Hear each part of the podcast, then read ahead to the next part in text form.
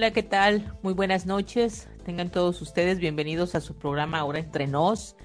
Es un gusto cada semana estar aquí para poder charlar con todos ustedes. Eh, saben perfectamente que estas charlas se ponen sumamente interesantes y esta noche pues no es la excepción. Esta noche vamos a, atender las preguntas de nuestros radioescuchas y nuestra sexóloga Jamey Sanz estará respondiendo cada una de ellas. Esto lo estaremos haciendo ah, de esta manera cada último programa del mes. Será totalmente destinado a responder las preguntas de nuestra audiencia que nos hacen llegar de, a, nuestro a nuestro correo o en este caso por medio de un enlace de WhatsApp. Nos escriben y nos llega por aquí su, su pregunta y esta noche pues vamos a darles respuestas. Pero antes de iniciar voy a presentar a nuestra sexóloga Ayamei Sanz. Ayamei, ¿cómo estás? Muy buenas noches, bienvenida al programa. Estoy un bendecido lunes más de programa. Te escuché un poquito cortado de, como que te escuché la mitad de lo que dijiste, Sayame. Espero que todo salga perfectamente bien esta noche. Sí, te, les comentaba a todos nuestros escuchas de esta noche que, bueno, vamos a hacer un programa especial que va a ser para responder las preguntas que ellos nos han hecho a lo largo de este mes. Y bueno, siempre será así. El último programa del mes será para responder preguntas. Y bueno, hoy iniciaremos con esta, eh, con esta modalidad. Y bueno, eh, creo que el tema de responder preguntas acerca de la sexualidad es sumamente importante. Mucha gente toma esto como que no es así, que puedes ir por la vida sin disipar dudas en cuanto a tu sexualidad. Sin embargo, la sexualidad forma parte de la salud integral y de la personalidad de todo ser humano. Entonces, para nuestro pleno desarrollo físico y emocional, todos necesitamos la satisfacción de necesidades básicas como son el deseo de contacto, de intimidad, de expresión emocional, de placer y de amor. Entonces, no podemos decir que no tenemos que hacer preguntas, que eso es que iremos aprendiendo con el tiempo, que eh, nadie nace aprendiendo pues bueno, ya vivimos en, en el pleno siglo XXI y tenemos a nuestro alcance muchísimos medios para poder eh, darle respuesta a las preguntas que nos lleguen a rondar en nuestra cabeza en cuanto a temas de sexualidad. Y el espacio de este programa, del programa Ahora Entre Nos, está hecho precisamente para eso y contamos con profesionales que pueden dar una buena respuesta. Y en este caso, pues nuestra sexóloga y psicóloga Yamei Sanz lo va a hacer esta noche. Ayamei, ¿qué piensas sobre eh, lo que estoy hablando de, que nos debemos de animar a hacer las preguntas que nos rondan en la cabecita en cuanto a temas de sexualidad? Isa. ¿Te escucho? Hola. Hola, hola, te escucho, Yamei. Ah, lo que pasa es que aquí, ah, okay, okay. Lo que pasa es que aquí ha habido tormenta y la conexión de internet ha estado un poco baja. Esperemos que todo salga pues en la medida de lo posible, exacto, en la medida de lo posible, pues cumpliremos. Y sí, efectivamente, como estás hablando, siempre cuando, cuando tenemos una sexualidad activa o una sexualidad despierta desde el punto de vista mental, siempre, siempre surgen interrogantes, siempre surgen preguntas con respecto a nosotros mismos y con respecto a la otra persona. Eh, somos por personas totalmente únicos en nuestra dinámica humana y por tanto siempre cada cabeza va a tener una interrogante que hacerse con respecto a la sexualidad. Pues así como la sexualidad, pues muchas otras cosas de la vida obviamente. Pero en este caso, como hablamos de sexualidad, pues la sexualidad, al igual que muchas otras áreas de la vida, es una parte muy importante, es una parte necesaria eh, y, es una cualidad que no todos aprendemos a desarrollar de una manera adecuada, sino que hay personas también que desarrollan sexualidades de maneras inadecuadas creyendo que efectivamente pueden ser normales o, digamos, socialmente adecuados. Entonces, sí, efectivamente, este es un programa para abrirnos, es un programa para destapar tabúes, para, para destapar todos esos mitos y despertar, por supuesto, la conciencia a una sexualidad sana, responsable y una sexualidad consciente, ¿no? Consciente de vivirla, de disfrutarla y por supuesto de sentir mucho placer. Así es que, bueno, esta noche eh, lo que vamos a, a, hacer es, primeramente, vamos, bueno, en este caso voy a abrir con un caso que me llegó hace unos días y que quiero contarlo, obviamente, respetando el anonimato y la identidad de la persona que nos lo envió. Agradezco de antemano la confianza. Yo sé que quizás nos está escuchando esta noche. Agradezco la confianza de poder hacerme llegar su caso y, bueno, eh, decir que le gustaría que lo platicáramos esta noche y que la sexóloga pudiera darle una orientación. Y bueno, ya me te cuento lo siguiente. Es una mujer, una mujer de casi, ¿qué te puedo decir? 40 años, 39, 40 años, 38 años. Ella nos cuenta lo siguiente. Eh, habla acerca de que en su, bueno, su, actualmente está separada, sin embargo, tiene unos meses de esta separación, no tiene mucho tiempo. Sin embargo, es una persona que tiene eh, una duda constantemente en su mente. Quiere saber si está bien, si el problema es ella. Es el siguiente. Su pareja, en algún momento de la relación de ellos desde el inicio, eh, en manera de decir por una situación que él consideró que tenía que, bueno, a mi parecer la palabra es fuerte, pero es perdonar cierta situación que ella había hecho, le propone hacer algo. Le propone, eh, las palabras de él fueron, si quieres que yo te perdone, me gustaría entonces que tú accedas a tener eh, relaciones eh, en un trío. Es la única manera en la que yo podría pasar por alto lo que tú me ocultaste o no me dijiste en su momento. Ella dice, creo, no sé, quizás si yo estaba muy enamorada o muy ciega o no sé. El punto es que yo no quería perderlo y acepté. Acepté eh, lo que él me estaba pidiendo y menciona ella que fue una de las peores experiencias de su vida, que se sintió muy mal, que se sintió humillada, que se sintió poca cosa, que se sintió totalmente desvalorada, se pensaba que quizás ella como mujer no era suficiente como para poder darle eh, o complacer a su pareja.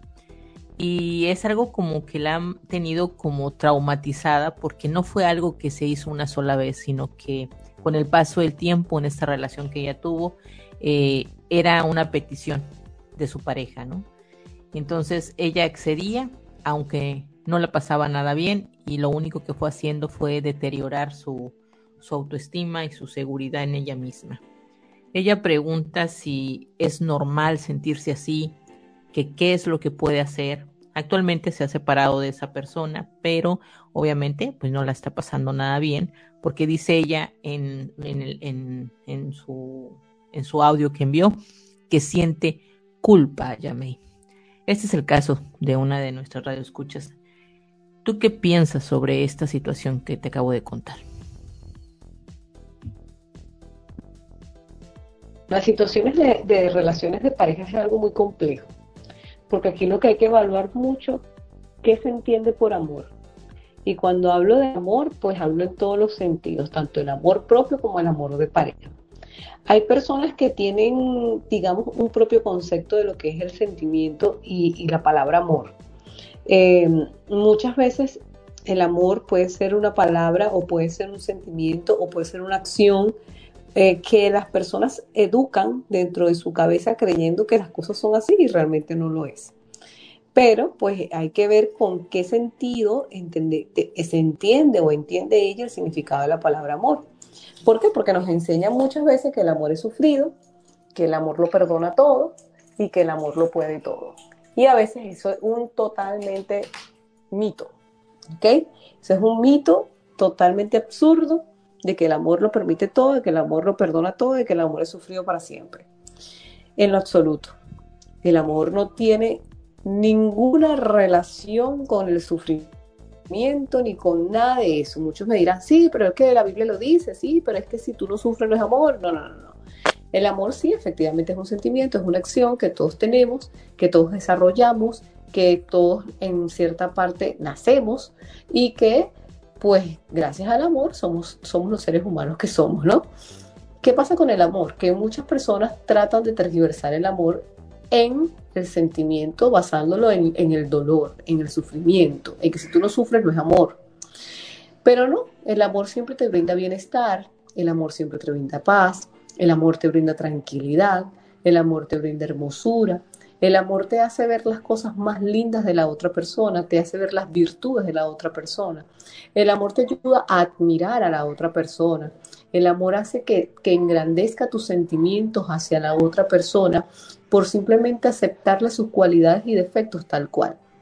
Entonces, si basamos todo este concepto de amor, ¿ok?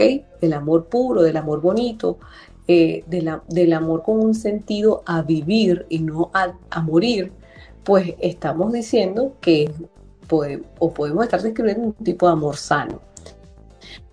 Ahora bien, cuando se pierde el respeto en una relación, cuando se pierde la confianza, cuando se pierde el sentido de pertenencia, la admiración por la otra persona, ahí básicamente es una etapa de degradación del amor. El amor en esa relación ya estaba muriendo desde hace rato. Entonces, hay personas que dicen que el amor se transforma. Sí, el amor se puede transformar, pero se puede transformar para odio, porque es el antónimo. El amor se puede transformar para, para bajar los niveles simplemente de sentimientos. El amor es un no encuentro. Eh, o, o, digamos, en cuando en una pareja existen vacíos existenciales, sean propios de cada persona, o sea que propiamente la pareja no lo ha cosechado o no lo ha sembrado, van a venir todas estas vicisitudes, todas estas adversidades. Sí, cometemos errores como personas, es cierto, pero a veces debemos evaluar si nuestros errores, los que cometemos, sea cual sea el error que cometamos, vale la pena para arriesgar a una persona o arriesgar a una familia o arriesgar una relación de pareja de años, porque simplemente yo me quiero dar el gustico este, que pues amerita el momento, ¿no? Sabemos que somos seres individuales y que cada quien tiene una decisión propia, pero cuando nosotros estamos eh, conectados con el amor de pareja, muchas veces estos vacíos existenciales se disminuyen. Van a seguir algunos vacíos, pero quizás no tan, tan arraigados como para perder a esa persona amada. Entonces, eso va relacionado también con el tema cultural de lo que es la infidelidad o la fidelidad, o sea, cuál sea el problema que haya existido en esa relación de pareja, ¿no? Aquí lo que importa es entender que desde el punto de vista amoroso hay que saber qué es el amor para ti y qué es el amor para esa persona que está viviendo ese sentimiento de culpa. Ah, tengo el sentimiento de culpa porque, porque perdí a esa persona o porque yo la regué tanto o porque arriesgué tanto. O sea, ¿qué pasa con mi propio amor? ¿Qué pasa con el, con el amor propio? ¿Qué pasa con el propio sentimiento de sí misma de tener autoestima y decir, mira, yo te amo, te quiero, pero eso que tú me pides, no lo puedo hacer, no lo quiero hacer, no me gusta. Pues cuando nosotros nos amamos aprendemos a saber cuáles son nuestros límites de llegar. Si tú me quieres perdonar, aun cuando yo te estoy pidiendo perdón, chévere, pero si tú no me quieres perdonar, bueno, el, el, mismo tiempo se encargará de tus propios sentimientos para que aprendas a sanar y perdonarme el error que cometí como persona. Bueno, que se tiene que terminar la relación, se tiene que terminar, pues porque ni modo, no hay perdón. Pero, pero fíjate, fíjate que aquí en este caso, el sentimiento de culpa puede venir por diversas causas. Puede venir porque la persona quizás este, no cumplió las expectativas deseadas para la persona amada o que simplemente no se cumplieron las expectativas que ella tenía con respecto al perdón que quería otorgarse con la otra persona. Entonces, cuando, cuando caemos en este tema de complacencia, en cuando ha existido una falta, es delicado, porque esto se alteran todo, todo lo que es el prospecto de autoestima, el autoconocimiento, la autoexploración, el autoamor. Entonces, todas estas cosas, ven, las percepciones de sí mismo se ven alteradas, existe un bajo autoconcepto. Si perdonar para esta persona indica una condición que arriesgue mi integridad mental, emocional y física, pues así no es perdonar. Así no es perdonar. Eso es lo primero que hay que entender. Y aun cuando ya yo sé que cometí el error y tengo la disposición de cambio, aún pidiendo perdón, acepto una condición de esa índole, entonces el amor de esta persona y el autoconcepto está perdido. Porque hasta para nosotros pedir perdón también tiene que haber un límite de, cómo pedimos perdón. No sé si me estoy explicando hasta aquí, pero eh, lo, que, lo que quiero llegar y lo que quiero resumir en esta ocasión es que esta persona tiene que revisarse su propio autoconcepto de vida porque lo que tiene entendido como amor o lo que tiene entendido como lo, cómo llevar las relaciones de pareja o las relaciones humanas este, con respecto al amor, están un poco, están desviándose del camino propio del amor de ella misma. Entonces, esa, es, en, esta, en esta condición, pues le invitaría que fuera a terapia, que tomara todas las posibilidades profesionales habidas y por haber que le puedan brindar ese es, esas herramientas para quererse, para amarse, para salir adelante, para que ella despierte en su propio bienestar de vida, de que las relaciones de pareja, más allá de un error que tú cometas, pues eh, es, aprender a remediar el error sin tener que sin tener que ajustarme a una condición que afecta mi integridad emocional, mi integridad mental.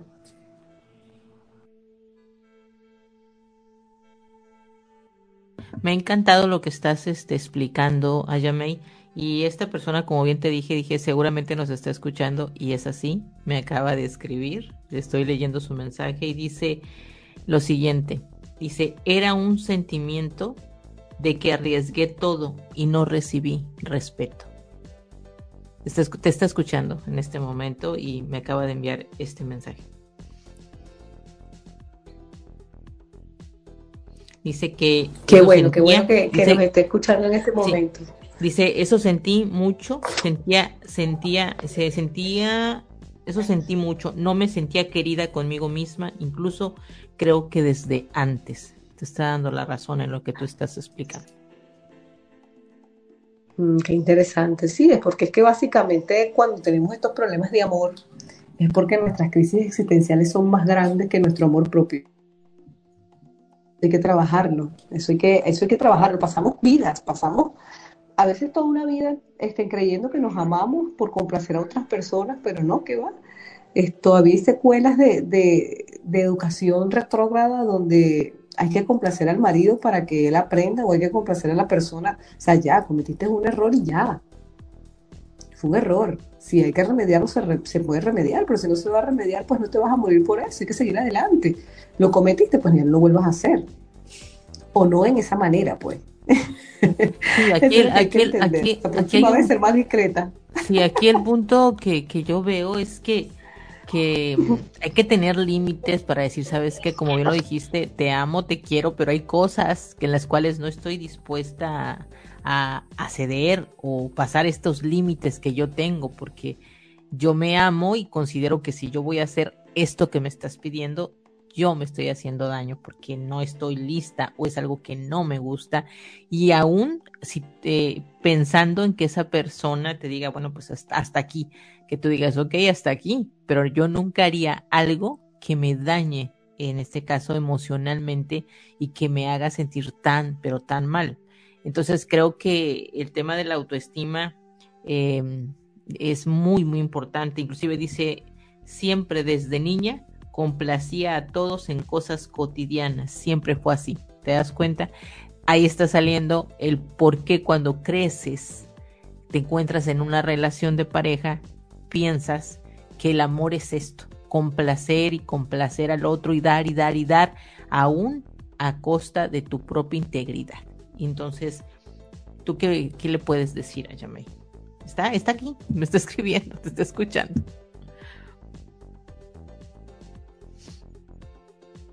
Y Isa, eh, a veces desde pequeños, como te digo, nos enseñan, nos enseñan a veces a querer mal. O sea, a querer mal porque siempre se piensa que el amor es sacrificado, que hay que hacer un sacrificio. bueno, tú que, que, estás en el área de programación neurolingüística, que eres especialista en esa área, yo cambiaría en mi cerebro la palabra sacrificio por esfuerzo. Y no es por nada, de manera personal yo detesto la palabra sacrificio porque pareciera que me estuvieran matando para hacer eso. El sacrificio va relacionado con, matarme, con, con, herirme, con que yo tengo que sufrir. Yo tengo que, te, padecer algún daño para que tú estés bien. Sí, tengo que vivir de una carencia obligatoriamente para poder cumplir con ese sacrificio. Y yo detesto esa palabra. Cuando me dicen yo me sacrifiqué, bueno, pues es tu problema si te gusta sufrir. Pero yo no me sacrifico, yo me esfuerzo. Y cuando yo me esfuerzo, porque yo disfruto lo que hago, cuando yo me esfuerzo, yo tengo que disfrutarme el proceso de mi esfuerzo. Y, no, no estoy pendiente de vivir en la carencia con el sacrificio, porque es que el sacrificio no me puede obligar a mí a ser. Yo, yo me esfuerzo porque yo quiero ser, no porque necesito ser. Entonces, es, es darle un sentido a la palabra totalmente distinto a lo que estamos acostumbrados a escuchar. Y creo que hay que romper muchos estigmas y paradigmas con respecto a eso de no, al, sacrificio, al, a la complacencia. Sí, nosotros debemos ser complacientes, pero también debemos tener límites de nuestra complacencia. O sea, nosotros podemos ser personas que, o podemos ser mujeres, ¿no? Que, que cuando llega el esposo a la casa le quitamos hasta las botas, las medias, las guardamos, ay, qué rico. Claro, podemos complacer, pero llega un límite donde tienes que entender que si esto daña tu integridad mental, que si esto te absorbe tu integridad física, emocional, que si esto no te da tregua para respirar, tomar aire puro, porque es obligado ese sacrificio que tú tienes que hacer, pues ya va. Eso no hay ningún tipo de disfrute para nada. Eso es un amor totalmente enfermizo, porque te estás destruyendo tu propia autoestima, tu propio autoconcepto, tu propia forma de creer en ti por complacerle la vida a la otra persona por miedo a no perder. ¿Y, y, qué vas a perder? ¿Qué pierdes? Bueno, yo creo que hace rato ya, ya he curado el tema de que no me da miedo perder personas, ¿no? Ni, ni cosas, porque en mi vida he perdido mucho. Pero mm, lo que quiero decir es que sí me da miedo, puede, porque puede ser, me da miedo perderme a mí misma en el camino, no encontrarme. Ese debe ser mi gran miedo, de que voy en el camino y de repente me desvío de mis objetivos o de mis metas, de mis planes y no los logre, no las alcance, no, no las cumpla o por lo menos no lleve algunas propuestas más simples a cabo. Ahí sí me da miedo, pero me da miedo por mí misma, no me da miedo por los demás. Porque en esta vida, lamentablemente o afortunadamente, existe algo que se llama el tren de la vida pues muchas personas se suben, cumplen una misión en ti, y luego se bajan en una parada y si acaso en el camino vuelven a subir. Sí, pero el punto aquí es que, se, que se vuelve, ¿no? Eso que la dependencia, el me aferro. Pero fíjate que bien dijiste esto hace rato, y bueno, yo como lo que tengo que ver con el tema de, de la programación neurolingüística, es cierto, aquí estamos hablando del tema de las creencias, Ayamei. Ella, eh, por lo que yo veo en este caso, es alguien que está buscando aprobación. ¿Sí? Está buscando la aprobación de los demás para ella sentirse bien. ¿Por qué? Porque seguramente está esa programación en su mente de que necesitas la aprobación de los demás para poder ser alguien y tú para tener esa aprobación tienes que servir, tienes que dar. Y esa programación a veces viene de nuestros padres o viene de nuestros abuelos, dependiendo de con quién nos, criamos y que ellos nos dicen que así es el amor, que el amor es sufrido. Tú pusiste un ejemplo en cuanto que a veces la mujer dice, bueno, voy a tratar de ser complaciente con, con mi pareja o con mi esposo y no sé, llegó el trabajo lo quiero quitarle, como dijiste, no sé, los zapatos, las botas, pero es, es, es algo que te nace, es algo que tú dices, quiero hacerlo, o quiero este, complacer de esta manera, pero es algo que tú eliges. Creo que el tema de la elección es muy importante porque cuando ya haces algo como obligado, entonces obviamente ya si lo haces, te va a afectar, porque sientes precisamente de que lo que tú piensas, lo que o tu sentir no es importante ante los demás, que lo que interesa es que la otra persona se encuentre bien.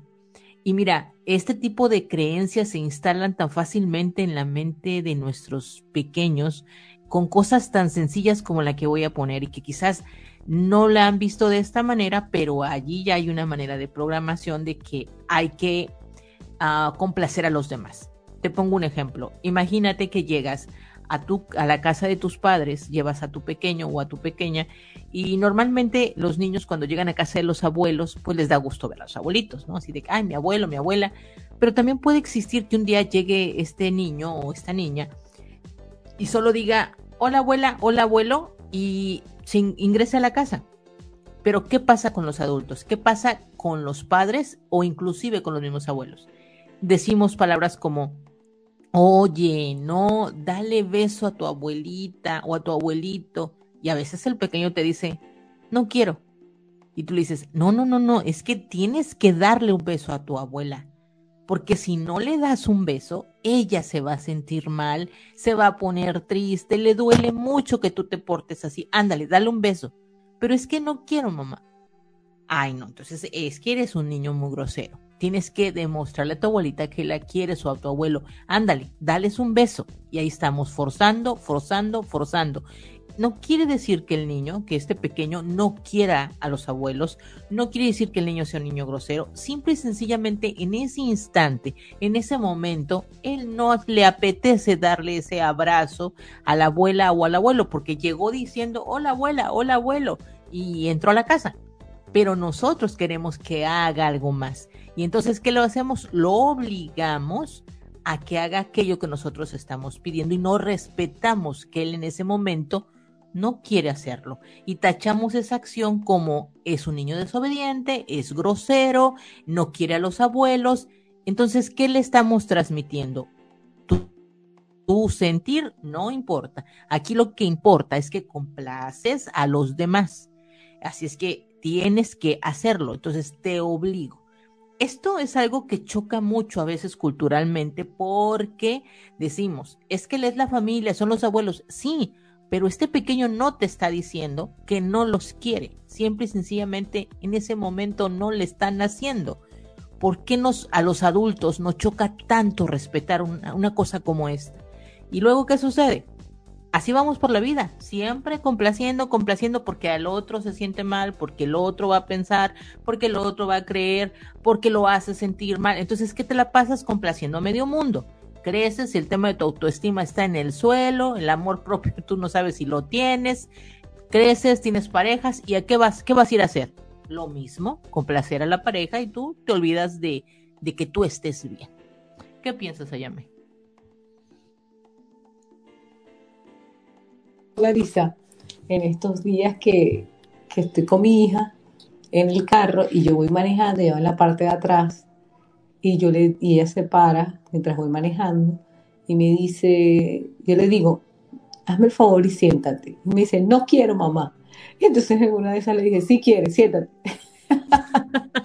Bueno, pero aquí hay una, hay una situación, dices, va a parar en el auto, puede provocar un accidente y pasarle algo. Ahí es entendible, tu vida está en riesgo. Pero, pero, en estos, eh, pero fíjate cómo siempre los adultos estamos con que si quieres, lo tienes que hacer, lo tienes, debes. No, no, yo le dije, lo tienes que hacer, dije, si quieres. O sea, fue, fue simple, ¿no? Cambiarle el verbo no por el sí.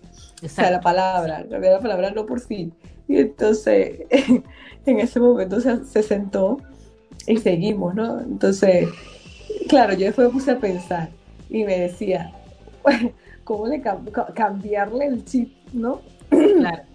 Con respecto a la situación de que no quiero, y yo sí quieres, eso, eso lo que me acabas de comentar me hizo acordar mucho de esa parte.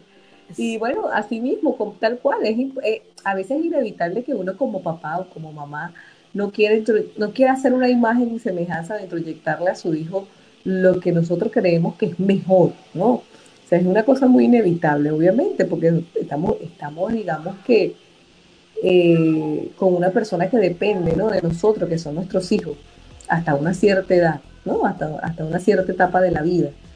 Eh, pero sí, es, infinitamente, pues eso que estás diciendo desde las tempranas edades nos marcan cómo van a ser nuestras relaciones de pareja, nos marcan cómo van a ser nuestras decisiones, nos marcan cómo van a ser nuestras respuestas ante la vida.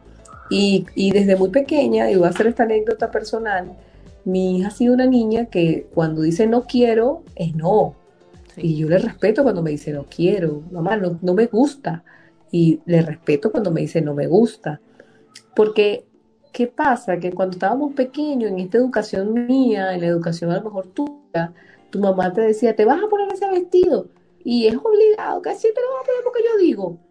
Pero mi hija me dice hoy día, mamá, no me gusta ese vestido. Y yo, ajá, ¿cuál te quieres poner? O sea, ella tiene dos años, tres años a cumplir mañana y tiene una decisión propia de decirme, me gusta este vestido. Claro, yo le puedo recomendar, hija, pero vamos a ponerte este que es más lindo, porque vas al parque, porque vas a salir con, con tu papá, entre otras cosas, no le puedo recomendar, pero no imponer, porque cuando yo le impongo algo tan simple como es su ropa, como su muda de ropa, pues ya yo ahí la estoy coartando, ya yo la estoy este, limitando a sus propias decisiones.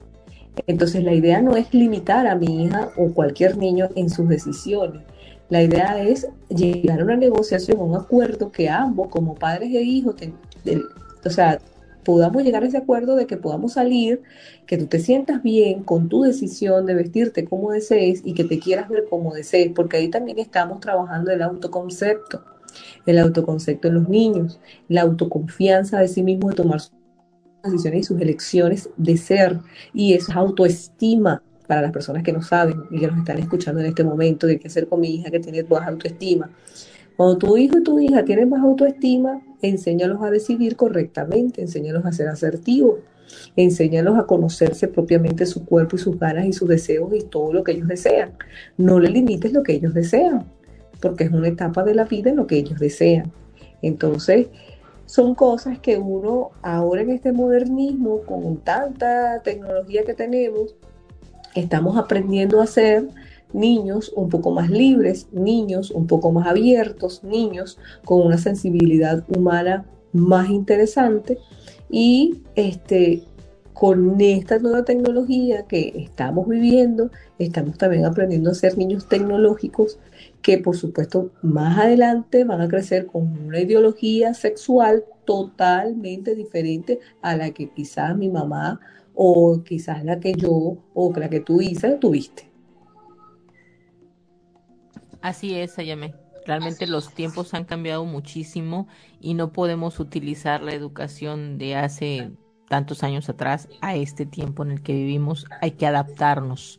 Sin embargo, siempre proteger la integridad de nuestros hijos, la de nosotros. Entonces hay que tener cuidado y sobre todo, como bien dijiste, es el tema del autoconcepto, poderlos ayudar, que sean personas que, que tengan ese autoconcepto y, por como consecuencia esa autoestima eh, que, que, sea en el nivel correcto, ni tan elevada, pero tampoco tan abajo, ¿no? Y realmente la respuesta que has ofrecido, ha sido muy completa, ha sido muy completa, y sé que la persona, esto que tú le has respondido, le va a dar pie para poder seguir indagando y, buscando la ayuda a nivel profesional para que pueda trabajar ella en terapia eh, este tema de, su autoconcepto, de su amor propio, que obviamente tiene que trabajar. Gracias a Yamei por responderle a esta persona, a esta una radio escucha que tenemos aquí en el programa y como bien te dije, aquí estaba escuchando tu respuesta. Bueno, pues seguiremos esta noche con, con las preguntas que, que, nos han llegado. Esperamos que la respuesta que se dio a, a la persona le haya ayudado bastante. La siguiente pregunta es de una madre de familia que ella nos hace saber cuándo sería el mejor momento para hablar con su hijo acerca de temas eh, que tengan que ver de índole sobre su sexualidad, de educación sexual. Su hijo tiene 11 años, ella es, eh, solamente está ella a cargo de la crianza de su hijo, eh, su hijo pasa más tiempo con ella que con sus su padre, ya que sus padres están separados, pero realmente está la mayor tiempo, mayor parte del tiempo con su con su madre. Entonces ella, al tener ya un niño de 11 años, me dice, ¿en qué momento puedo ya abordar ese tipo de temas con mi hijo y cómo hacerlo? ¿Qué le recomiendas a? Déjame decirle que si no lo ha hecho está bien atrasada. A los niños se le, aprende, se le aprende a hablar de sexualidad a partir de los 18 meses de vida. Cuando digo a partir de los 18 meses, comenzamos a definir las partes del cuerpo. Eh, que un niño tiene vagina, una, un niño tiene, una niña tiene vagina, perdón, un niño tiene pene, eh, los glúteos. Yo le digo a mi hija que diga glúteos en vez de decir otras palabras. Eh, no le pongo sobrenombre a las partes del cuerpo, ni pipí, ni totona, ni chochita, ni chocho, nada. La parte del cuerpo se llama como se tenga que llamar, vagina, vulva. Ya mi hija conoce vulva, tiene tres años. Este, y le digo el más, el más retrato ejemplo que es que lo vivo con mi hija. Pero obviamente en las consultas pues también le recomiendo a los papás que comencemos un juego divertido con las partes del cuerpo mientras ellos se bañan. Recuerden que las partes del cuerpo, como todas las partes del cuerpo, los niños también las experimentan. Ellos se tocan, se agarran, se abren, les encanta saltar desnudos en los periodos tempranos, les encanta salir sin ropa, de un timbo al tambo a la casa. Y ellos hay que explicarle todo ese proceso que ellos están viviendo desde los 18 meses. Entonces, a veces cuando ellos se nos escapan desnuditos a partir de esas edades chiquitos, este, que, que nosotros obviamente sabemos los riesgos que hay cuando están desnuditos por toda la casa, este, como las infecciones, como sentarse en sitios donde no debe, pues obviamente eso se le va explicando a ellos, que deben estar vestidos, que deben aprender a tener el pudor, que más nadie los puede tocar sino papá y mamá, que sus partes íntimas se respetan. Pero todas estas cosas hay que empezárselas a hablar de a partir de los dos años en adelante, dos años y medio en adelante o a partir del año y medio en adelante, donde ellos empiezan a reconocer sus partes del cuerpo. A la vez que también empiezan a reconocer las partes del cuerpo de mamá y papá, si papá y mamá se bañan con ellos o se desnudan. Ellos van a ver la diferencia de por qué papá tiene pene, algo que guinda, y por qué mamá tiene vagina, algo que a veces naturalmente puede tener vellitos. Entonces, bueno, esas cosas se les van explicando a ellos a medida que van creciendo. Luego, cuando llegan a una etapa de las habilidades concretas, que es a partir más o menos como entre 6 a 6 años, se le va hablando a ellos sobre el cuidado de su cuerpo. El cuidado de su cuerpo viene relacionado con que no dejes que te toquen, tienes que aprender a cuidarte, solo papá y mamá tienen derecho a tocar tus partes íntimas cuando te bañan, pero ya tú estás en una edad de aprender a lavarte solo y aprender a reconocer las partes del cuerpo, de tener respeto por las partes del cuerpo de los otros compañeros. Los, las, los glúteos de las niñas no se tocan, eh, los glúteos de los varones no se tocan, eh, y no puedes vivir tocando ni siquiera los pechos senos ni de las maestras ni de los demás niños. ¿Por qué? Porque hay que respetar los espacios y, por supuesto, los espacios personales de cada quien. Establecer límites de la sexualidad. Eso es por esa parte, en las habilidades concretas. Ya cuando pasamos los seis años en adelante, comenzamos con otras habilidades que ya empieza a estructurarse, a estructurarse un poco lo que es el tipo de pensamiento con respecto a la identidad sexual. La identidad sexual ya empieza el género, ya empieza el que yo me, yo me identifico como hombre, yo me identifico como mujer o yo me identifico como niña, yo me identifico como niño. Empieza a establecerse la identidad sexual. Ah, yo soy niño con pene y me gusta vestirme de varón. Esa es la identidad sexual. Ya después, cuando pasa esta etapa de la identidad, vamos a hablar sobre la pubertad, que entra a partir de los nueve años en adelante, para allá, la adolescencia. Hablamos del primer desarrollo, de la menarquia, en el caso de las niñas, que empieza a partir de los nueve años, algunas comienzan más temprano. Pero vamos a hablar de las situaciones normales. En las niñas comienza la menarquia, que es la primera regla, y a las niñas hay que explicarle el por qué a nosotras las mujeres nos viene más rápido la regla que a otras no. Y en este caso también vamos a empezar a hablarle a las niñas también del proceso de reproducción, que ya están en un... Eh, tocar, agarrar o besar de algún extraño, de algún hombre que quiera venir a sobrepasarse con ellas, porque si esto sucede, pues por supuesto, este, la parte que le puede hacer daño es un abuso sexual, pues por supuesto en algún momento puede quedar embarazada. En el caso también pueden hablarse de que cuando la niña ya está en sus primeros este, estadios de la pubertad, se puede ver más linda, más bonita y que puede empezar el gusto por otros varones, por otros chicos, por, otra, por otras personas y esto va a hacer que ella tenga sensaciones en su cuerpo, pues por supuesto más, más placenteras y que tarde o temprano pues van a explotar en la adolescencia y que se tiene que cuidar. ya a esta edad, cuando empieza la menarca, tiene que empezar a hablar de los métodos anticonceptivos hasta que existen. Aunque ustedes no lo crean, papá y mamá que nos están escuchando. En los varones también. En los varones comienzan los procesos de la pubertad y también comienzan los procesos masturbatorios, las poluciones nocturnas. Esto también hay que explicárselo de una manera muy dinámica, de una manera muy amena, de una manera que tanto hijo como mamá se sientan en confianza, porque ellos cuando papá y mamá les habla de esto se sienten intimidados. Y los chamos, a veces los adolescentes, a veces no hablan porque piensan que mamá o papá los van a juzgar. Pero esta, hablar de sexualidad se hace a temprana edad. ¿Para qué? Para que cuando lleguen estos momentos, así como está la persona que nos está escribiendo, que tiene el hijo de 11 años, al niño no le dé pena expresarse.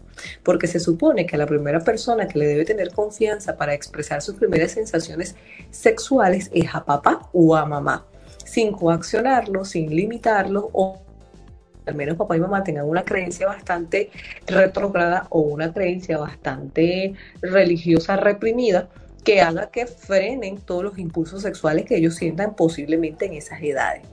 Eh, hay religiones, por ejemplo, que ven la masturbación como algo malo, como hay otras religiones que no, que es algo natural del cuerpo, es algo que eh, nos pertenece a todos los seres humanos desde que nacemos.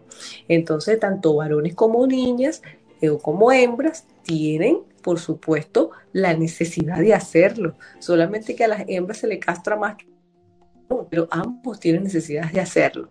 Existe algo también que se llama los juegos eróticos infantiles, los mal, llamados, los mal llamados juegos eróticos infantiles. Esto también sucede en tempranas edades. Y cuando esto sucede no hay que alarmarse porque, ay, mi hijo va a dejar de ser virgen o mi hijo va a ser un promiscuo. No, es que a estas edades ellos también se experimentan. Así como ustedes experimentan el ojo de la cara, la boca, el cuerpo, la piel, los niños también pues experimentan sus órganos genitales. Y más causa curiosidad cuando yo tengo que ver los órganos genitales de la otra persona. Eso es curiosidad. No hay aquí expresión erótica ni pensamiento erótico alguno. El pensamiento erótico siempre lo impone el adulto. Pero aquí no hay ningún tipo de, ese, de esas anomalías de que el niño piensa que eróticamente, nada de eso. Eso simplemente es curiosidad, experimentación. Entonces, papá y mamá nunca es tarde para hablar de sexualidad.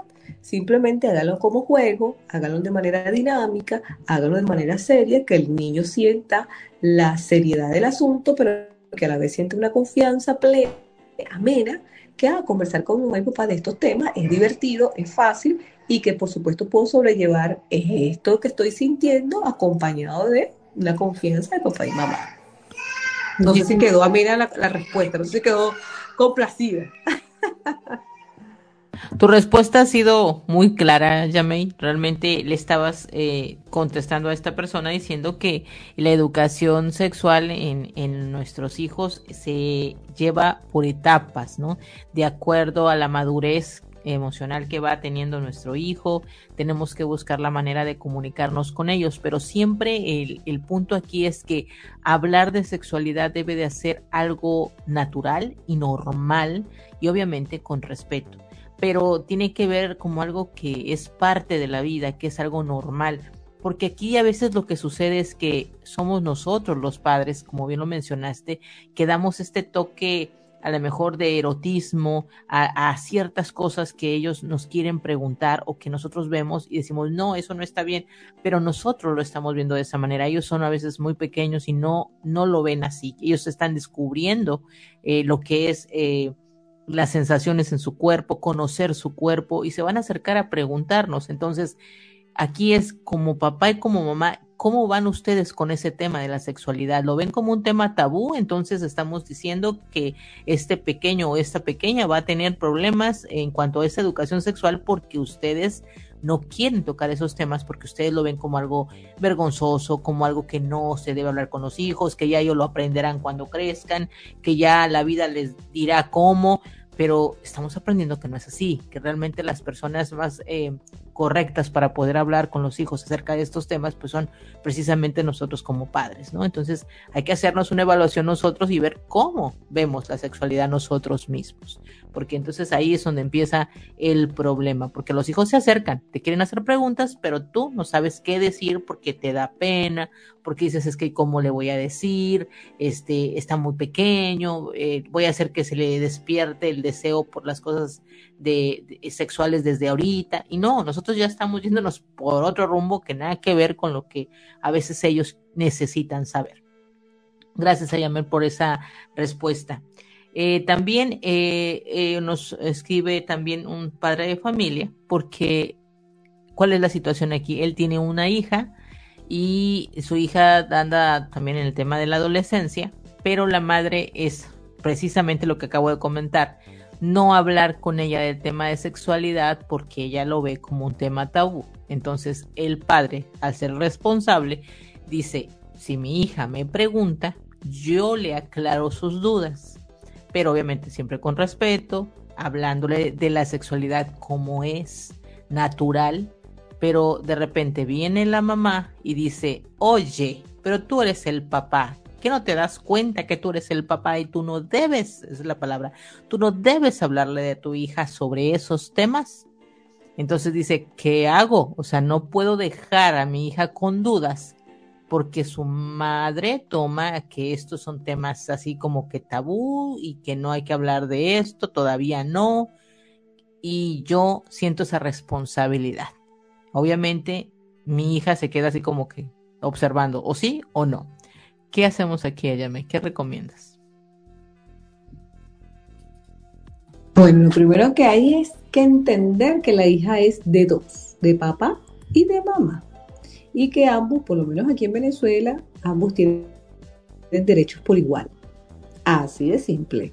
Si papá pasa un 24 de diciembre con, con la hija, la mamá pasa un 31 de diciembre. Es decir, una fecha para ti, una fecha para mí.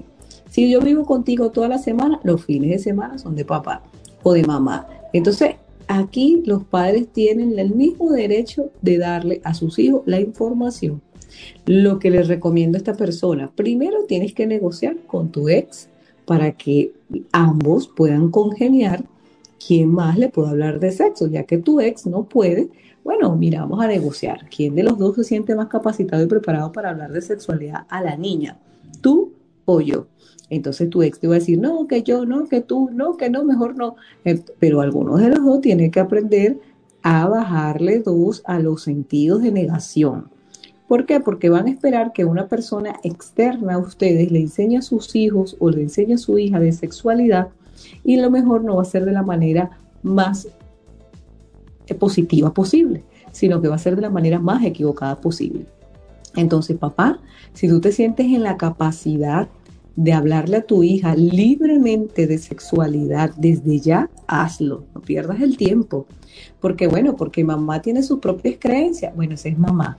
Pero resulta que cuando la niña está contigo en tiempo contigo, pues tu tiempo es tuyo y las conversaciones que tú tengas con tu hija de orientación son tuyas. Eso ahí no se puede meter mamá. Lo que sí, en buen plan, para que tengan un acuerdo de, de comunicación, es que ambos traten de liderar quién va a ser o hablar de quién va a ser el líder que va a empezar a hablar de sexualidad con la niña, porque efectivamente, pues a veces mamá se le dificulta, pero a papá no. Y entonces hay que agarrar el que menos se le dificulte.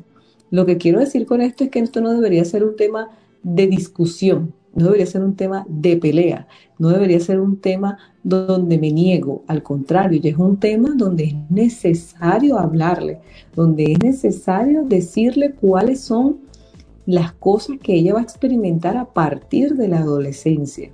Porque viene el desamor, viene la estimulación, vienen las agarraditas, vienen los noviecitos, vienen los besitos, viene el enamoramiento, entre otras cosas. Entonces, a esto hay que enseñarle a vivir responsablemente las etapas de la vida de esa adolescente.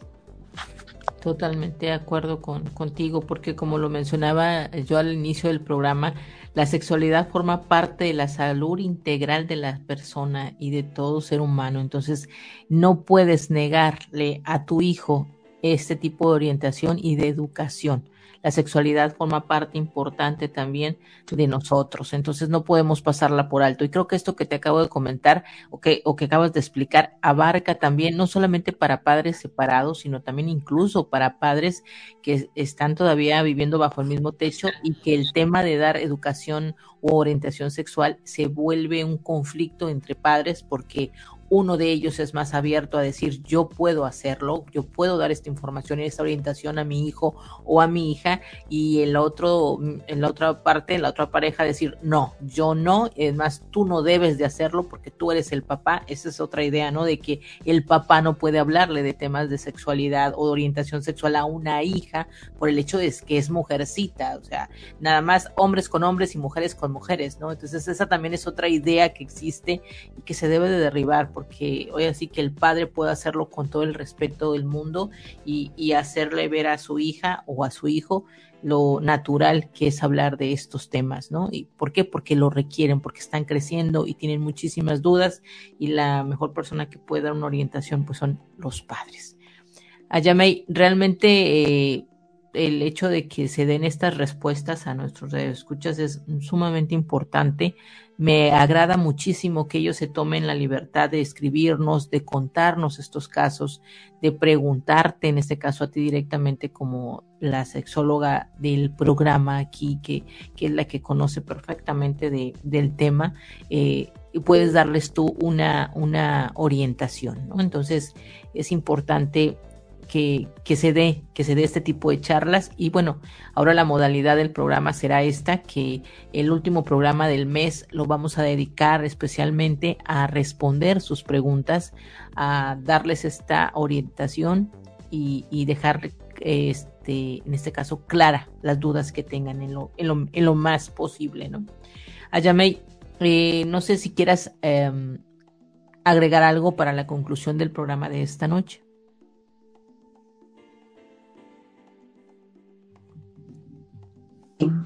Bueno, una vez, una vez ya terminada la sesión de preguntas, quiero comunicarles que todos tenemos siempre dudas.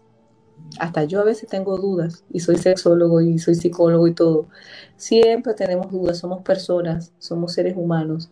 La sexualidad es un derecho porque es un área totalmente parte de la vida y del ser humano.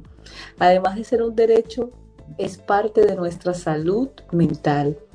Una persona sin sexo fue eh, una persona totalmente triste, deprimida.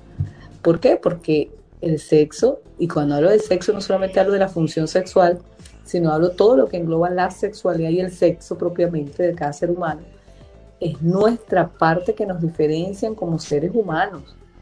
Y la sexualidad es algo estructural, fisiológico, anatómico, psicológico, social, constructor.